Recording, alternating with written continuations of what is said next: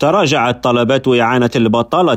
في الولايات المتحدة خلال الأسبوع الماضي مما يعكس قوة سوق العمل وهو ما يعني مواصلة الاحتياطي الفيدرالي رفع الفائدة. وكشفت بيانات وزارة العمل الأمريكية تراجع طلبات إعانة البطالة الأولية بمقدار ألفي طلب إلى 190 ألف في الأسبوع المنتهي في الخامس والعشرين من فبراير. وفي المكسيك كشف البنك المركزي أن تحويلات العملة الصعبة التي تلقتها البلاد فاقت أربعة ملايير دولار في يناير الماضي وذكر البنك في حصيلته الشهرية أن التحويلات بلغت أربعة ملايير وأربعمائة وستة ملايين دولار أمريكي في الشهر الأول من السنة الجارية تمثل نموا بنسبة 12.5%